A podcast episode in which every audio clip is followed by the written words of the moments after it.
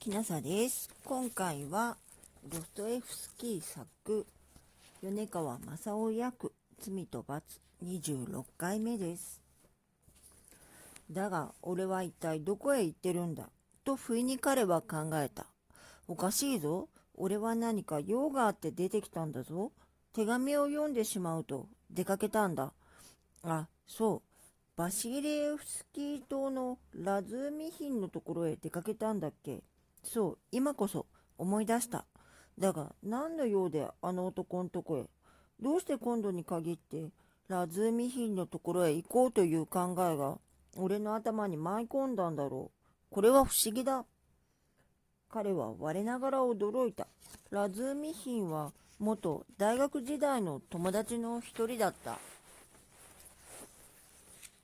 ここに注意すべきは、ラスコーリニコフが大学にいた自分、友達というものをほとんど持たなかったことである。彼はすべての人を避けて、誰のところへも行かず、人を迎えるのも億劫があった。もっとも他の連中も、じきに彼から顔を背けてしまった。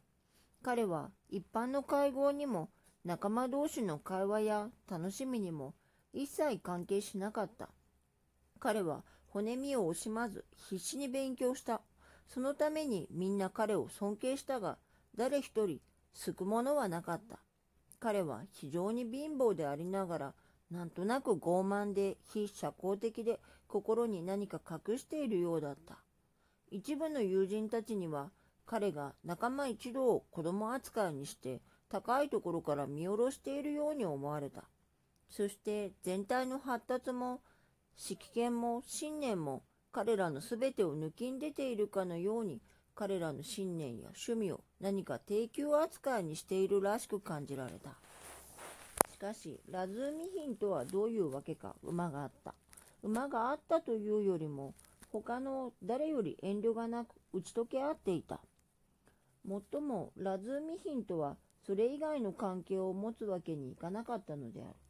それは珍しく快活でさっぱりした単純なくらい善良な青年だった。とはいうものの、この単純の下に深みと尊敬が隠れていた。彼の親友はみんなそれを了解して彼を愛していた。彼は実際時々おとしお人よしめくこともあったが、なかなかの利口者だった。風采は非常に特色があった。痩せて背が高く、髪が真っ黒で、いつも武将髭を伸ばしていた。彼は時々乱暴をやり、しかも力持ちで通っていた。一度などはある夜の宴会で、六尺豊かな大男の巡査を一撃のもとに打倒したことがある。酒はホーズなしに飲めたが、しかしまるで飲まずにいることもできた。時には缶にならぬほどの悪ふざけをしたが、まるで悪ふざけをしないでいることもできた。それからもう一つ、ラズーミヒンの特徴は、どんな失策をしてもびくともしないことと、どんなに困っても並行しないことであった。彼はたとえ屋根の上にでも住まうことができるし、地獄のような飢餓も法外の寒さも忍ぶことができた。彼は恐ろしく貧乏だった。そして全くの独力で何か得体の知れぬ仕事をやって金を儲けながら自分の生活を支えていた。彼は働きさえすべば組み出すことのできる財源をいくらでも知っていた。ある年などは一冬中自分の部屋を温めないで寒い方がよく眠れるからこの方がかえって気持ちがいいと予言した。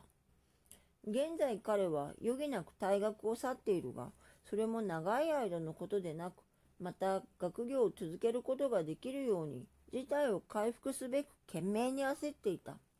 ラスコールニコフはもう夜月も彼のところへ行かなかったし、ラズーミヒンの方は彼の下宿さえ知らない始末であった。ある時、二月ばかり前に彼らは往来で出会ったが、ラスコーリニコフはそっぽを向いて相手に見つからないようにわざわざ反対側へ移った。ラズーミヒンの方でも気がついたけれど、親友を騒がすまいとそのまま素通りしてしまった。今回はフョードル・ミハイロビッチ・ドフソウェフスキー作「罪と罰」米川正夫役26回目でした。もしあなたが聞いていらっしゃるのが夜でしたらよく眠れますようにおやすみなさい。